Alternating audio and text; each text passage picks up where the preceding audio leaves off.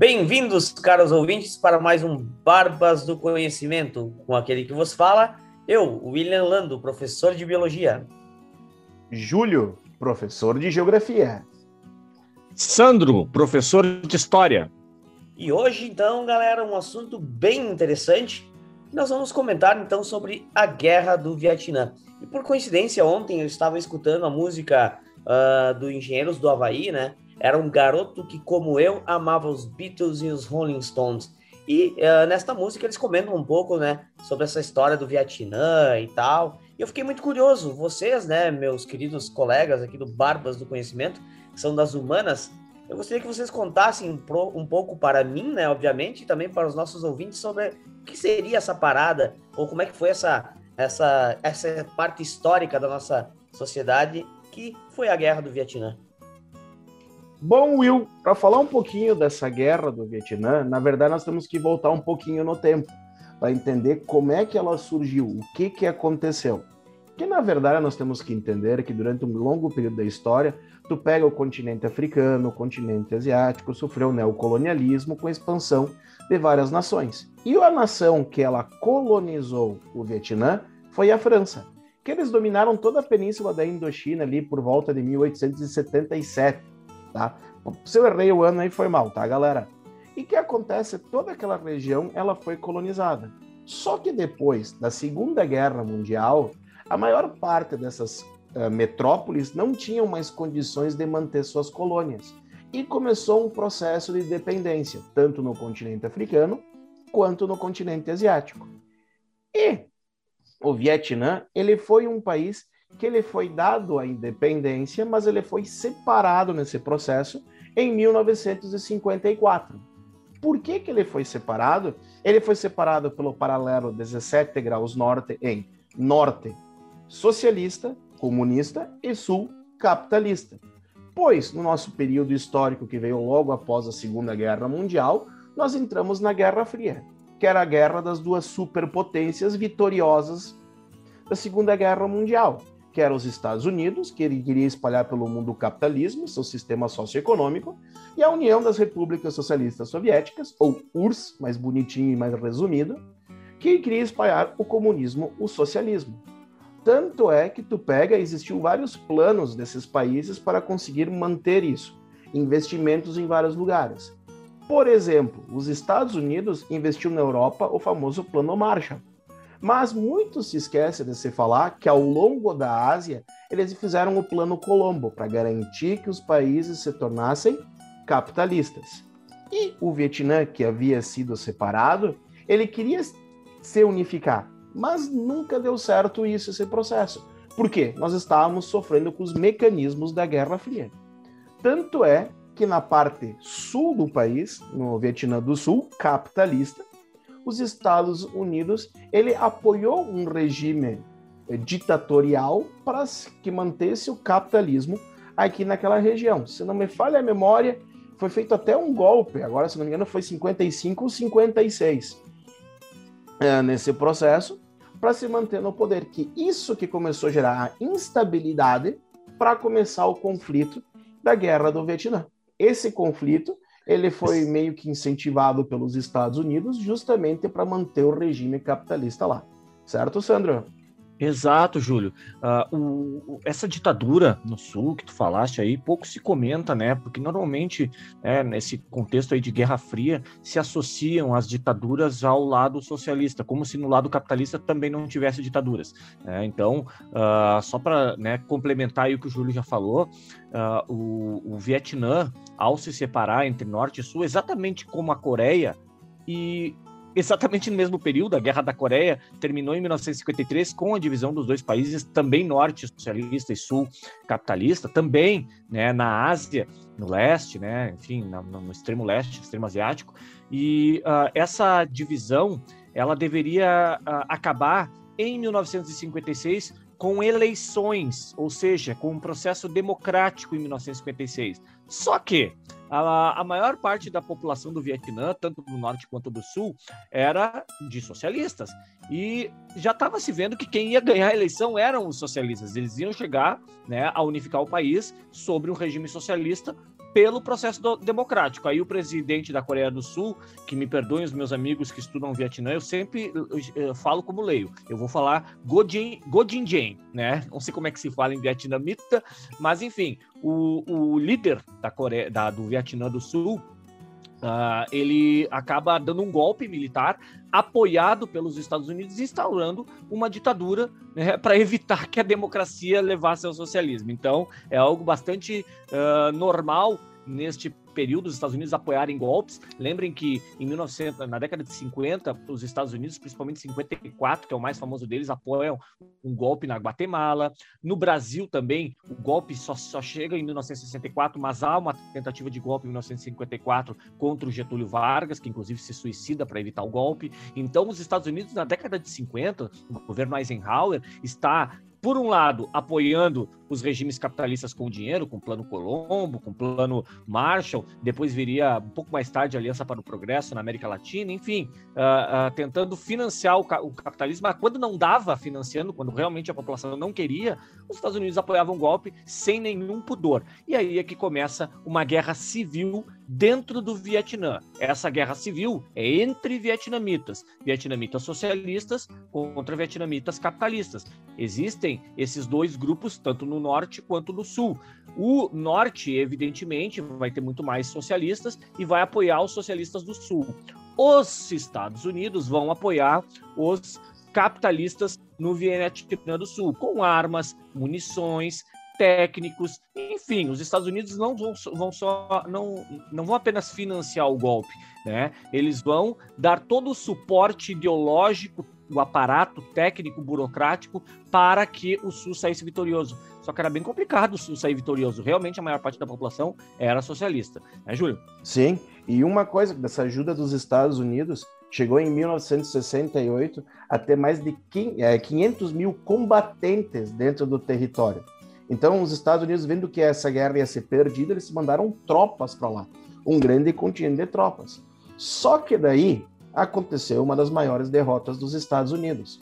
Porque os Estados Unidos estão acostumados a fazer uma guerra onde que tem dois lados em linha, vamos bater, eu sou mais forte e ganha. Quando eles entraram para brigar lá no Vietnã, eles não esperavam encontrar uma técnica de guerrilha. Por causa, eles vamos, cadê o exército? Cadê os Vietcongs? Não, não encontravam nenhum, porque eles estavam no meio da mata, no meio da selva. Eles entravam lá, vamos matar o pessoal, cadê a galera? Os caras escondidos em túneis, os caras escondidos no meio do mato. Então, muitos soldados americanos morriam e nem sabiam da onde que vinha a bala. Tem uma técnica que foi falada, assim, estava vendo os documentários, que era o seguinte: pegava um vietnamita, ele via as tropas americanas e dava um tiro num e ficava quieto. Esperava passar 15, 20 minutos, pegava, matava outro, esperava 15, 20 minutos. Da onde que veio o tiro numa mata fechada? Ninguém conseguia enxergar nada, ninguém conseguia ver nada. E os Estados Unidos ele foi perdendo a paciência, porque ele não conseguia combater seus inimigos. Tanto é que ele usou várias técnicas que depois elas foram proibidas pela própria ONU, pelo Conselho de Guerra em Genebra, na Suíça, porque eles queriam encontrar esses Vietcongs de qualquer jeito. E uma das coisas que eles usaram, que foi uma coisa assim atroz, foi o famoso napalm, que foi o agente laranja. Que aí eu acho que até o Will vai poder comentar melhor do que eu sobre esse assunto. Show, show, galera. É, um, então, quando eu escutei essa música do, do, do Engenheiros ontem, gente, eu fiquei curioso, porque justamente a gente ia falar sobre isso, né? Tem uma parte que, que eles comentam, né? Mandado foi ao Vietnã lutar com Vietcongs. E realmente, uh, como eles não conseguiam, uh, de fato, né, lutar com esse exército, porque eles, tinham uma camuflagem muito boa, né? E isso é uma técnica usada por, pelos animais, né? A camuflagem é uma técnica usada pelos animais. Ele só, o ser humano só copia as coisas, literalmente. Então eles precisavam combater essa camuflagem de algum jeito. Uma delas foi a utilização do agente laranja. Esse agente laranja nada mais é que um, um produto químico, né? Um herbicida, enfim, um desfoliante, nesse caso, né? que eles identificavam no seu, nos seus tonéis lá, né?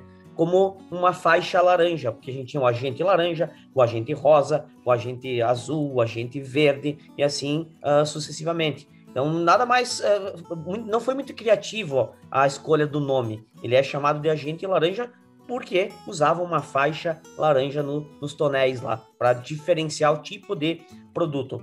E esse agente laranja ele é utilizado como desfolhante e, uh, e, consequentemente, ele faz com que as plantas percam as suas folhas. Quando as plantas perdem as suas folhas, ele, ela não tem mais a capacidade fotossintética que ela teria. Ou seja, a planta acaba morrendo também com o tempo porque ela não produz o seu próprio alimento. Porque a fotossíntese é um processo em que a planta produz a glicose né, necessária para que ela se desenvolva depois. Então a, a, fotossíntese ela é feita pelas folhas, quando cai as folhas você não tem mais esse processo. Só que como as plantas também elas têm uma defesa própria, né? Elas acabavam com o tempo uh, se revitalizando, enfim, né? Produzindo novas folhas e eles tinham que usar esses produtos com uma certa frequência. Uh, poucos meses aí já tinham que usar novamente. E a guerra, se não me engano, teve uns 10 anos, eu acho, não sei se é isso, vocês podem me corrigir, tá? Porque eu não sou muito bom com datas, mas imaginem uh, uns 5, 6, 7 anos, porque não foi desde o início que eles utilizaram esse agente laranja, utilizando esses produtos químicos para desfolhar as plantas.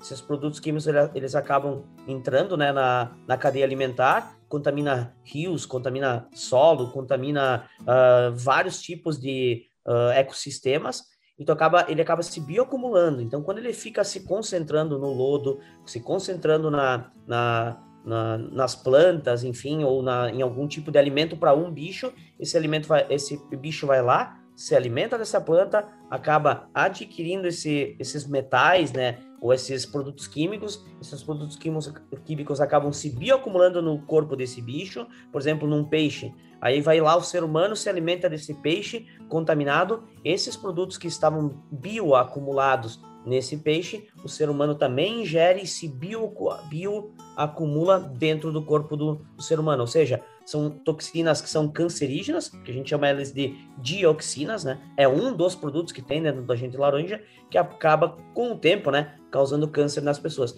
Até hoje a gente vê alguns relatos, né, de alguns locais no Vietnã que está extremamente contaminado, enfim, que uh, já tem estudos, né, que ainda são feitos para avaliar os impactos ambientais até hoje através desses efeitos laranjas. E como bem comentou o Júlio, né, isso já é proibido né, em guerras, mas tu sabe que guerra não tem muita lógica, né, não tem muita lei, né, as pessoas simplesmente se querem vencer vão utilizar produtos químicos. Então eu acho que isso não para por aqui, tá? Se tiver mais guerras ali para frente, que com certeza vai ter, eles vão apelar também para outros uh, produtos químicos. Estima-se que foram utilizados aí uh, cerca de 80 bilhões de litros de uh, herbicidas desfoliantes, entre outras coisas, justamente para fazer com que os Estados Unidos ganhassem a guerra, que não conseguiram, né, meus queridos?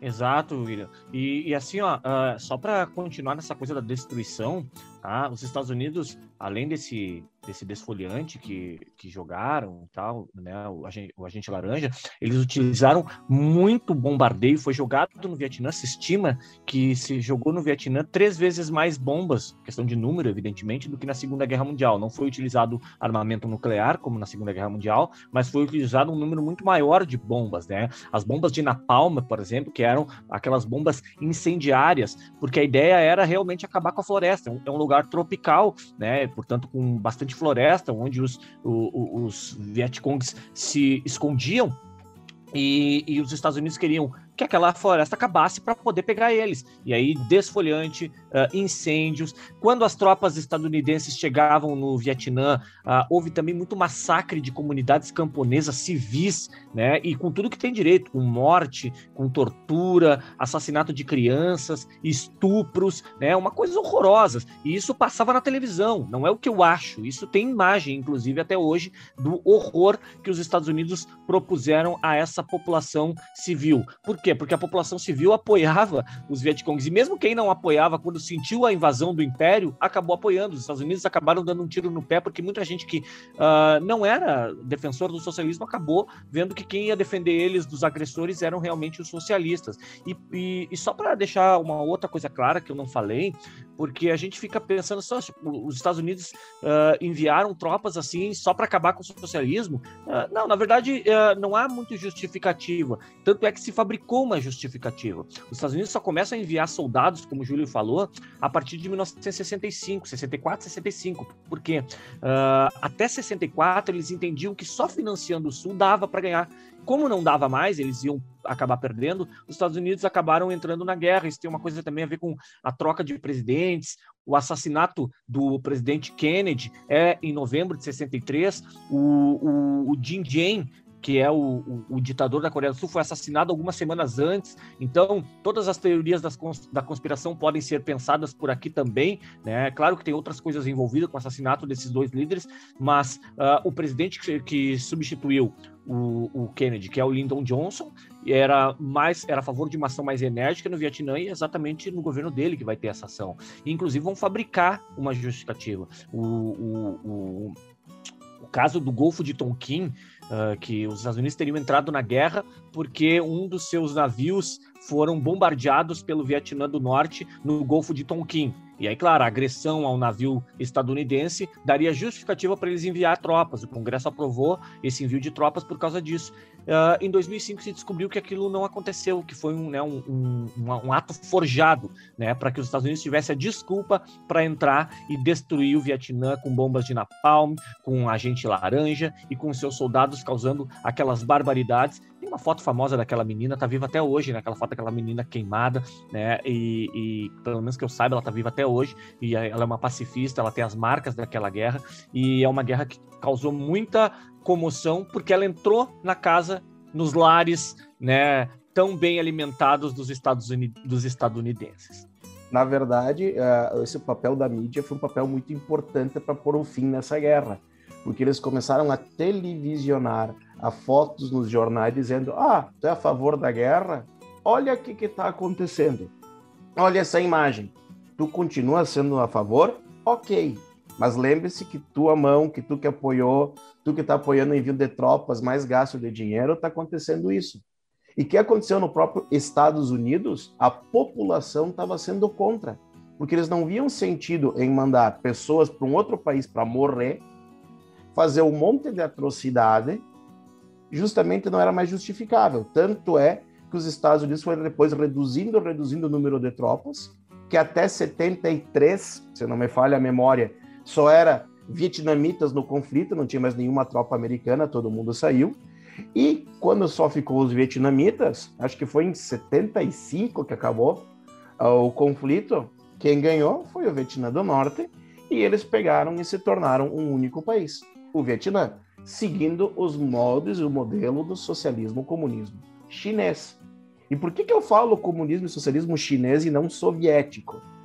Por causa que na própria China, depois, que isso aqui pode ser um assunto para outro podcast, nós podemos falar sobre o modelo do socialismo que não é 100% socialismo, que eles têm práticas capitalistas lá, que o Vietnã também adotou. Tanto é que hoje, se nós vamos pegar alguns dados econômicos e sociais, o Vietnã está melhorando muito, ele está crescendo. Ele começou, hoje ele é chamado de um novo tigre asiático. Então, também, para um pouco daquele mito, daquela história, comunismo não cresce, sistema socialista, nada disso, não. Temos que ver toda uma análise econômica do processo. Sem falar que em 2007, o Vietnã entrou na OMC, na Organização Mundial do Comércio. Ele foi aceito como um país que negocia internacionalmente ao redor do mundo. E depois eu descobri qual foi o país que mais compra produtos do Vietnã. E vocês não vão acreditar qual que é. Estados Unidos da América. Pá. Então, então, tu fica então. pensando um pouquinho, todo um conflito, tudo, Estados Unidos perdeu, beleza. O que, que nós vamos fazer hoje? É comprar produtos deles. Ironia do destino. Exatamente. Eu, é, eu, eu, eu, gostaria de. Agora me lembrei agora de uma, uma experiência minha. Eu trabalhei no Fórum Social Mundial em Porto Alegre. Uh, 2004, eu acho, não me lembro exato, início dos anos 2000, e no Fórum Social Mundial muitas pessoas do mundo inteiro, né, uh, estavam lá fazendo as suas atividades. Eu fui lá numa tenda vietnamita e adquiri um bonezinho ali do Vietnã e tal, e o cara que me vendeu era um senhor, e, e, obviamente, né, ele viveu isso. Aí eu perguntei para ele se ele tinha lutado no Vietnã e tal, e ele ficou meio encabulado, assim, não quis me responder. Sim, início dos anos 2000, talvez ele não entendesse que, que a gente vivesse numa democracia e que eu aceitaria a resposta. Aliás, eu, eu, o que eu mais queria era ouvir a resposta dele, mas ele se sentiu um pouco né, acuado pela minha pergunta, que foi super educado, assim, ele não desconversou e tal. Eu comprei o chapeuzinho dele, ele não quis responder, porque realmente é algo muito traumático, né? Até hoje. Então, daqui a pouco, o número de câncer, como falou o William, a, a, o alimento deles, a água deles, pode uh, estar muito contaminada ainda por conta da utilização desses produtos, e isso é muito uh, uh, latente ainda na sociedade deles. Aí um estrangeiro vai lá e pergunta se o cara lutou no Vietnã, e ele fica meio assim, por que será que esse cara quer, né? Na verdade, só queria saber, eu era um historiador começando a minha, terminando a minha, não, estava começando a minha formação, e eu só queria saber, mas ele, né, realmente, isso deve ser muito forte na sociedade deles ainda, né? tu comentaste, Sandro, sobre a questão do, do alimento, enfim, né? Tem ainda estudos que estão estão uh, fazendo, obviamente, mas que já tem comprovação em que, como eu falei, que isso se bioacumula no, no, na cadeia alimentar, tem muitas mães que acabaram passando isso da, de mãe para o filho, né, no caso. Então, várias doenças congênitas, ou seja, que a pessoa já nasce com ela porque vem de origem materna ou, ou uh, da amamentação, uh, surgiram depois que uh, ocorreu esse todo esse ataque uh, químico que os Estados Unidos fez em relação ao Vietnã. Então, uh, tem um livro muito bacana que eu gosto de recomendar também algumas coisas às vezes, e eu vou recomendar hoje, que é o livro da Primavera Silenciosa, da Rachel Carson. Ela, literalmente, esse livro já tem 50 anos, e ela que denunciou essa parada, né, do DDT, por exemplo, das dioxinas, dos furanos, como isso se bioacumulava nas cadeias alimentares e como esses herbicidas também eram passados através da amamentação causando diversas uh, malformações nos fetos. Então, muitas pessoas nasceram com diversas malformações devido ao uso indiscriminado desses, uh, dessas, uh, enfim, dessas armas químicas com, dos Estados Unidos, tá, gente? E, William, uma coisa que estava falando né, sobre esses agentes químicos que foram usados ali na guerra do Vietnã, e eu estava pensando comigo, eu tinha lido num lugar, mas eu não tenho certeza, por isso que eu estou até com a dúvida. Esses produtos químicos não são usados ainda hoje em dia em herbicidas, pesticidas que é usado na agricultura? Sim, sim, com certeza. Muitos desses produtos uh, já foram uh, tirados de circulação, tá? Entretanto, eles só mudam o nome. O pessoal vai mudando o nome do tipo de agrotóxico, por exemplo. Se antes se, se, antes se chamava uh, fulano agora é ciclano, entenderam? Eles só mudam o nome com a mesma fórmula, ou mudam algumas coisas na fórmula. O Brasil ele tem um histórico bacana, eu diria, entre aspas, né? Tô botando umas aspas aqui, tá, pessoal? Que eles costumam usar muito agrotóxico na sua uh, agricultura. E com certeza vários desses produtos ainda são utilizados hoje. Entretanto, esse DDT, essas dioxinas, elas são proibidas de, ser, de, de serem inseridas nos agrotóxicos. Mas ainda é usado ao redor do mundo, sim, com certeza. Acredita-se 414 mil metros cúbicos de solo esteja contaminado no Vietnã devido às guerras. É muito, muito solo contaminado lá, a gente tem. Os rios, por exemplo, se vem peixes de lá, se dependendo do local, esses peixes podem estar contaminados. Claro que tem vários locais que eles são proibidos, né? Que é proibida a pesca ainda, que nem Chernobyl, tu não pode mais entrar, né? Então, no Vietnã também tem isso. Em alguns locais tu não pode mais pescar, tu não pode mais produzir, e assim vai indo. Mas é ainda utilizado, eles só vão mudando o nome do tipo de agrotóxico para burlar o sistema aí, para continuar vendendo essas paradas aí. Não sei se eu respondi aí. Respondeu sim, e muito bem. então, acho que para encerrar esse né, episódio uh, sobre a guerra do Vietnã, falar um pouquinho ali, o, o Júlio já colocou, né, da, da, da, da, ascensão do Vietnã como um dos tigres asiáticos, de uma forma diferente do Japão, da Coreia do Sul, mas ainda assim considerado um dos tigres. Uh, o final da guerra, né? Porque, uh, como o Júlio também colocou, que a questão do televisionamento pressionou a opinião pública e muito incentivados pela contracultura, pelo movimento negro. O movimento negro tinha a sua, a sua própria luta dentro dos Estados Unidos, né? Martin Luther King pregando a não violência, os Panteras Negras e né, os Black Muslims né, do, do Malcolm X por uma outra via, mas todo mundo contra o, a, o segregacionismo nos Estados Unidos. E o que isso tem a ver com o Vietnã? Uh, muitos dos negros eh, que iam para, eh, iam para o Vietnã exatamente por serem negros, né, por serem mais pobres, por terem subempregos, acabavam sendo convocados, e isso começou também a influenciar nessa luta antirracista dentro dos Estados Unidos. O, o, o boxeador, o, o, o Muhammad Ali, né? Ele ficou muito famosa a, a, a, explanação dele, que ele dizia: o que, que eu tenho que ir lá no Vietnã lutar contra os caras que nunca me fizeram nada? Quem me faz coisas aqui, quem está em guerra comigo, são os brancos na América. E ele se recusou a lutar, perdeu o seu título mundial de boxe por se recusar a lutar no Vietnã. Né? Porque muita gente voltou apenas com uma medalha né, no peito, como diz a música, né, citada pelo William, ali no, no uma medalha no peito e, num saco de, de, lixo, né, muitos, né, foram quase 500 mil soldados para o Vietnã, quase 70 mil mortos, Uh, 60 mil, umas 58, acho que está o número oficial agora, de mortos só estadunidenses. O número de mortos na, vietnamitas gira em torno de 1 milhão e meio a 3 milhões. O número de mortos numa guerra dessas proporções nunca será exato, porque muita gente, enfim, não, hoje já não seria exato, né? Sim, toda, uh, um a, exemplo a... é as mortes que acontecem hoje, são consequências da guerra, várias, né? Desculpa cortar isso, só para complementar. Exato. Ah, não, é, sem contar é. essas, claro. Fora a subnotificação, é óbvio que né, uh, tudo isso gera né, também uh, dados que não são tão confiáveis, mas certamente mais de 2 milhões de vietnamitas morreram e cerca de 70 mil soldados americanos. Então, uh, em 1973, os Estados Unidos decidem sair, mas uh, uh, e, e, com o rabo entre as pernas, não conseguiram seu objetivo.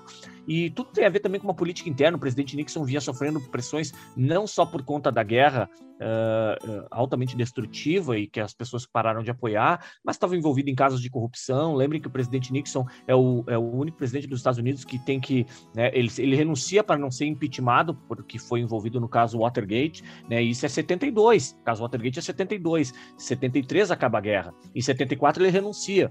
E tudo isso tem a ver também com um pouco da guerra do Vietnã, que depois os Estados Unidos vão eleger um presidente já defensor dos direitos humanos. Não é um, um presidente né, socialista, nada disso mas Jimmy Carter vai realmente retirar qualquer tipo de agressividade e tensionamento que existia dentro da Guerra Fria com presidentes como Nixon, Eisenhower, o próprio né, Lyndon Johnson. Então há uma detente, né, uma distensão das relações entre Estados Unidos e União Soviética e o Vietnã acaba sendo né, a, abandonado com esse saldo né, uh, macabro de mortos e também de contaminação de solo, comida que persiste até hoje. Então, o fim da guerra 75 e a unificação 76 e eu né, e os, o Júlio também tem certeza, e o William, uh, nós não crescemos vendo filmes de Segunda Guerra como a geração atual. Uh, nos anos 80, nos anos 90 na televisão, era muito filme do Vietnã. E era Forrest Gump, e era Platoon, e era Rambo. Era os filmes, a guerra para nós era muito mais do Vietnã. Eu sabia mais sobre a guerra do Vietnã que sobre a Segunda Guerra Mundial, porque ainda estava muito na memória das pessoas. E uma e visão americana da história, sempre. Né? Sim. Sempre, é o Rambo. É o Rambo eu, sempre. Eu sempre Isso. me lembro do Rambo derrubando um helicóptero com uma flecha. eu também. É. Então, como Exato. é que eu posso dizer? Ele era bom e era o super soldado americano, indo espalhar a democracia no mundo, matando um monte de gente. Que eu acho que é uma história bem interessante também, que a gente pode comentar num outro podcast. Exato. Vamos fazer um episódio ideia, só sobre Rambo. Só sobre Rambo. O Rambo 1 é muito bom, tá? O Rambo 1 mostra uma, uma coisa legal que a gente não falou aqui, que é o, o, trauma dos veteranos de guerra que retornam da guerra. O Rambo uhum, 1 é muito legal. O 2 é aquela pastiche Guerra Fria mesmo. Mas o 1, ele traz uma questão psicológica ali bem legal. Tá? O Rambo 1 é bacana. Os outros já virou aquela coisa toda, né? Não uhum. acaba as balas nunca. Cinematografia enfim. total nos outros. Exato. Apesar que no Rambo 1 ele conseguiu derrubar um helicóptero com uma pedra. Então. É, não, no Rambo 1. no, no, no, é, no, no Rambo 1 ele, ele, ele não mata ninguém no Rambo 1, né? No, no Rambo ele não mata. Ele, é, tem só essa coisa aí do helicóptero, mas aí no Rambo 2 ele mata todo mundo, né? É, era muito. Era muito. Era, era bem. Como é que posso dizer? Era, era apelativo para para é. demais, né? Tipo, Os melhores para mim é o Apocalipse Sinal e o Platum. Se alguém quer ah, dica de Apocalipse, filme, Sinal, Apocalipse Sinal e Platum. né? são os um, dois melhores para mim. E um que eu gostei também é Fomos Heróis, que conta das primeiras tropas americanas entrando lá, que também é um filme muito bom. Então era isso, né, gente? Eu acho. A gente vai continuar gravando nossos podcasts. Lembrem-se de nos uh, seguir nas redes sociais que é Barbas do Conhecimento, a gente está no Instagram aí, e se quiserem mandar um e-mail com sugestões, com uh, reclamações, enfim, opiniões, e até nos fazer um pix, uh, vai lá nos nossos e-mails, que é barba, ou no nosso e-mail, né, melhor falando, que é barbasdoconhecimentobg.gmail.com. A gente fica por aqui uh, e nos encontramos aí nos próximos podcasts. Pode que, galera? Valeu, nós que voa, tchau, tchau.